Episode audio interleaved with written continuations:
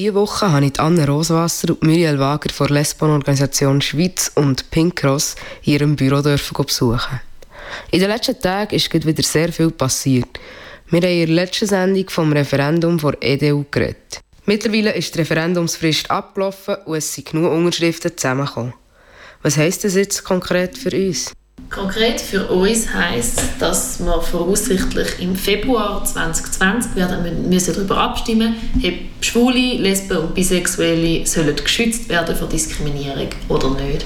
Für uns Dachverband Los und Pink Cross bedeutet das ein Abstimmungskampf und zwar ein Abstimmungskampf, den wir werden gemeinsam führen im letzten Dezember hat ja das Parlament äh, die neue Strafnorm angenommen, eigentlich, wo will nur sexuelle Orientierung beschützen äh, vor Diskriminierung, was schon an sich sehr schwierig ist, weil halt äh, Gender Identity nicht einbegriffen ist und das ist auch sehr wichtig und äh, Transmenschen sowie Intermenschen ähm, äh, haben auch viel Diskriminierung, die sie erleben müssen.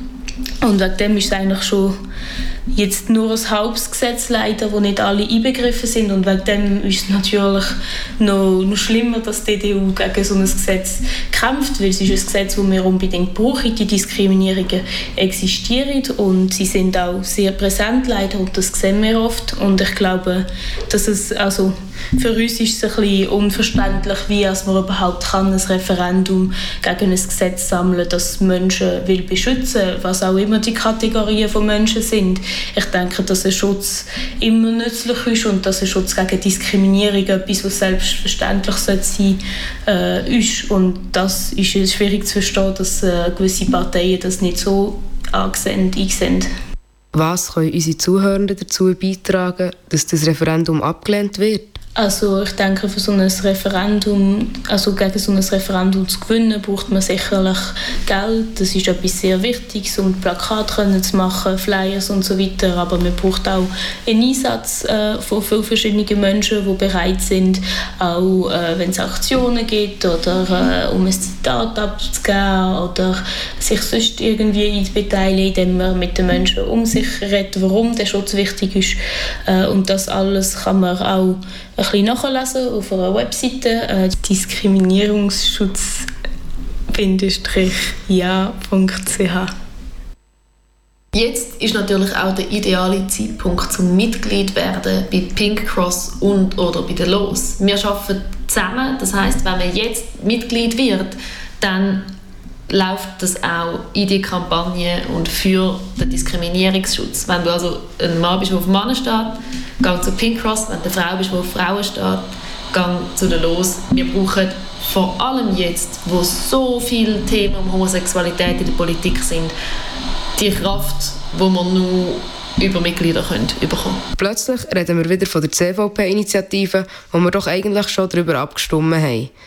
Ja, ähm, die Initiative hat ja 2016 hat ja das Volk Nein dazu gesagt und die hat ja wollen, dass äh, in der Verfassung drin steht, dass die Ehe zwischen einem Mann und einer Frau ist, was natürlich sehr schlimm ist für uns, weil das heißt, dass man in der Verfassung verankert, dass die Ehe nur zwischen Mann und Frau kann sein und das gleichgeschlechtliche Paar nicht dürfen heiraten. Ja, und die Abstimmung ist jetzt äh, als ungültig erklärt worden vom Bundesgericht. Äh, vor zwei Wochen ist das etwa gewesen, ähm, weil äh, der Bundesrat falsche Zahlen in die Broschüren da hat, wo alle die Heime bekommen. Und die Zahlen sind eigentlich über ähm, den Teil, wo die Steuern ähm, wo über die Steuern ist in dieser Initiative war. Das heißt gar nicht über den Teil, der uns beschäftigt. Aber es ist ja so, dass die ganze Initiative äh, trotzdem noch einmal jetzt muss vielleicht äh, ins Parlament kommen oder vielleicht vor das Volk. Das Ganze ist noch sehr unklar im Moment, äh, was jetzt genau passiert, äh, nachdem das verungültigt worden ist vom Bundesgericht. Aber was sicher ist, ist, dass das Ganze wieder noch einmal eröffnet worden ist und dass man noch einmal darüber diskutieren muss. Inwiefern hat jetzt die CVP-Initiative eventuell Auswirkungen auf die Ehe für alle?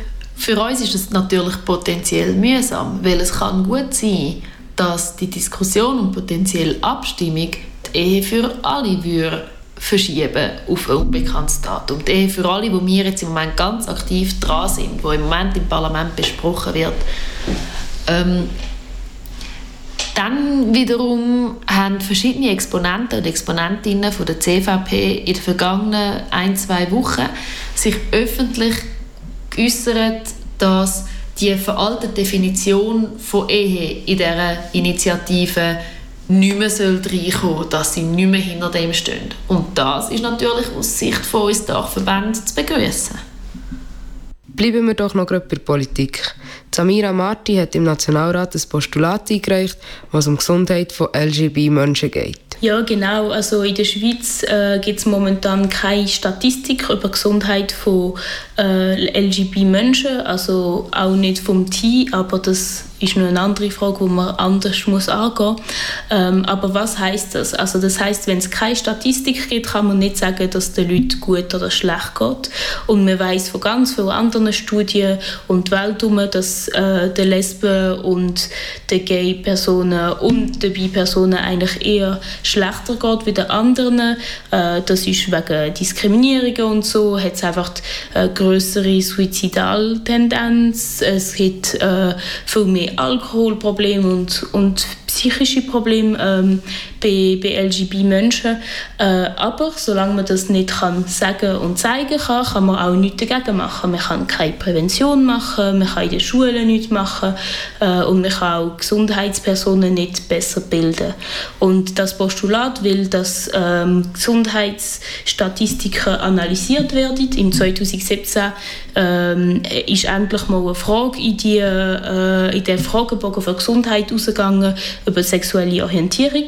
Ähm, und man wird jetzt diese Frage analysieren. Also, dass man sagt, jetzt schauen wir nur LGBT-Menschen an und äh, schauen, wie es ihnen geht äh, und wie es ihnen auch im Gegensatz zu den anderen zu der Restbevölkerung eigentlich geht. Weil das ist ja auch wichtig, dass man einen Vergleich hat, um zu wissen, ob es ihnen besser oder weniger gut geht. Warum beinhaltet das Postulat das T nicht?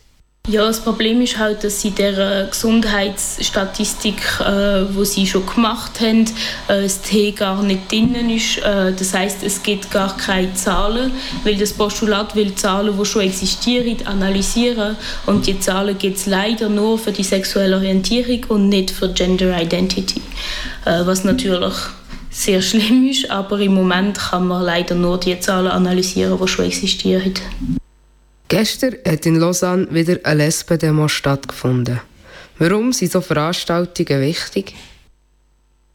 Ja, ich glaube, äh, es ist sehr wichtig, so eine Demo zu haben, weil es ist für die Sichtbarkeit der Lesben äh, und das ist auch das Thema, das in der Schweiz nach wie vor mega wichtig ist, weil man einfach oft über Schwule redet, wenn man generell über die LGBT-Themen redet und, und Lesben einfach in der Gesellschaft viel weniger sichtbar sind und wegen dem ist es auch wichtig, dass man uns zeigt und dass man auch zeigt, dass man existiert und separat auch vielleicht von der Rest von der LGBT-Community auch existiert. Vor einem Jahr hat es schon mal so eine Demo gegeben. Warum ist es wichtig, dass man so Demos immer wieder macht?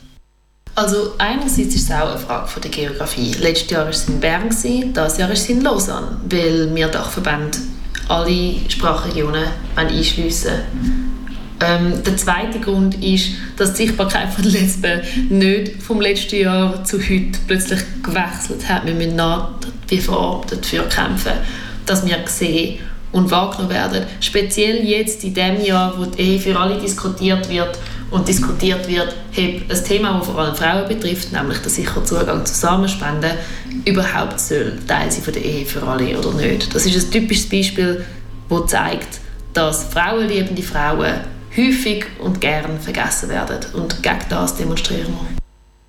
Bei unserer nächsten Sendung sind wir bereits schon am Ende des Pride-Monats angelangt.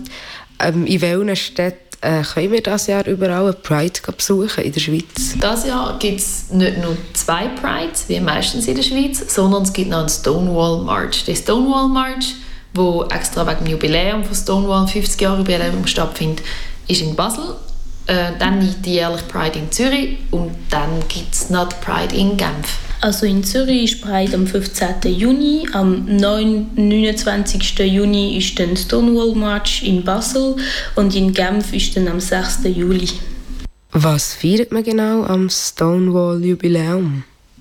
Also man sagt, dass mit den Stonewall Riots, also mit der Stonewall Unruhe, so die westliche LGBT-Bewegung angefangen hat. Das ist eben für, vor 50 Jahren gewesen, in den USA, wo ähm, mit Unruhe von einer queeren Bar gegenüber Polizeigewalt das Ganze eigentlich gestartet worden ist, die ganze Gegenbewegung. Um diesen Unruhe gerecht werden und die feiern, hat man dann eine Demonstration gemacht, ein Jahr später. Und die Demonstration die findet jedes Jahr, meistens im Juni statt.